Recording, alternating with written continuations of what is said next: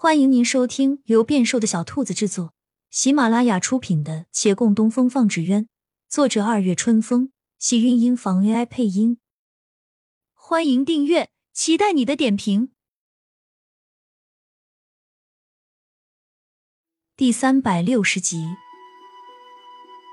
皇帝知他疑惑，偏不解释，微缓虚语问道：“不管你如何得来，但一个账本。”能够证明王景玉被冤枉，可朕若没记错的话，他的流刑也到时候了。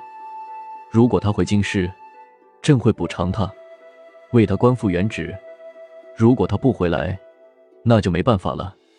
而至于假账本是谁做的，你有确切证据吗？微臣没有，但皇上您既然已知王大人含冤，是否该重新彻查此案？对方收敛了一丝笑意。郑重看他，若牵一发而动全身，你认为是否该翻案？这，朕若是给王景玉昭雪，但不牵扯他人，你可答应？这无疑是个双方得意的选择。可李慕言不是为王景玉打抱不平来了，那个人跟他一分关系也没有。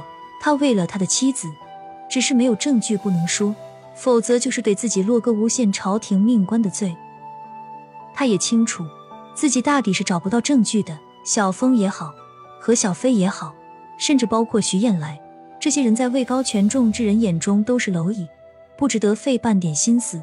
或许也就杨连奇的死还叫不少人震惊过。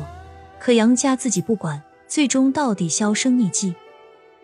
沉思间，但听皇上又问：“徐燕来怎么了？他怎会来京师了？你找到他没？”还没有。皇帝思量了须臾，忽然换了语气，笑了一笑：“朕查过你们，似乎你娶她是有迫不得已的原因。据说你平日对她一贯冷淡，是看不上她山匪的身份，还是你嫌她是奸臣之后？”李牧言微垂眸，他最开始的确介意山匪身份，后来心内好不容易消了这个障碍，得知他是奸臣之后。那一层隔阂又许久过不去。然而此时回想起来，自己好像一直都是因为身份而疏远他，却从来没有因他的性格或者行事而嫌弃过。你不吭声，莫不是被朕说中了？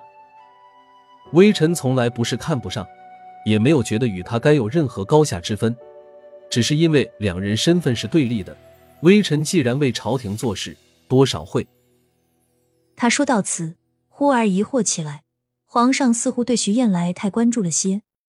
皇上不介意，他后话没说完，直言道：“朕可以确切告诉你，徐燕来原本不该是山匪，而且他父亲绝不是奸臣，相反于将军是忠臣良将，你可以安心了。”他微有惊讶，但并没太多轻松之感。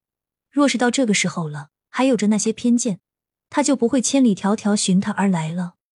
他自己都不知道从什么时候起，这些介意隔阂都已无形中消散，就如情之所起，亦不知何时。可是他再不会有机会一往而终。那消散的偏见，到底还是晚了许久。你若是找到他，应当对他好一些。毕竟，他本应该想着倾尽天下的圣宠。他听不大明白。而脑中也无暇去细想这话。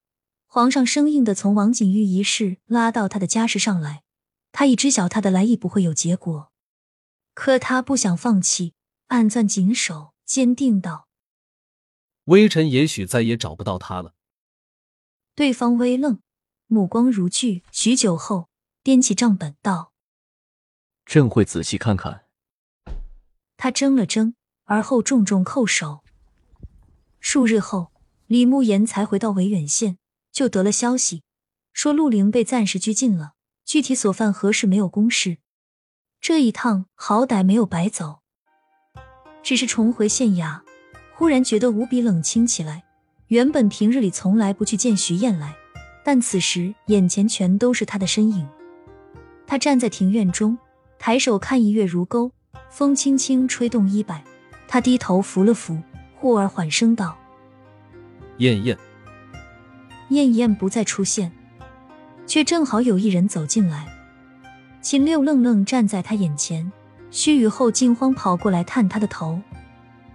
慕言，你是不是又乱吃药了？你现在是你本人吗？他怅然转身，想来自己以前若不是吃错药，竟连一丝温柔都没给过他。秦六叹了一叹：“慕言，我纵然一贯不喜欢他，但相处久了，也觉得十分惋惜，亦很悲伤。可我还是要跟你说一句不当讲的话：陆大人若遭殃，你怕是也逃不过去。”他不理会。秦六继续道：“这条船上还有户部尚书，还有郑太傅，牺牲陆林一人没关系，可你这里他们必然要掐断的。纵然你不怕，但你在维远县多年，这儿好不容易再度声名远扬的纸鸢行业，这儿如今商人们生意的繁盛，有没有可能受到牵连？万一如今景象再度被打回从前，徐燕来这个祸害之名，就连黄泉路下都抹不去了。”亲亲小耳朵们，本集精彩内容就到这里了，下集更精彩，记得关注、点赞、收藏三连哦，爱你！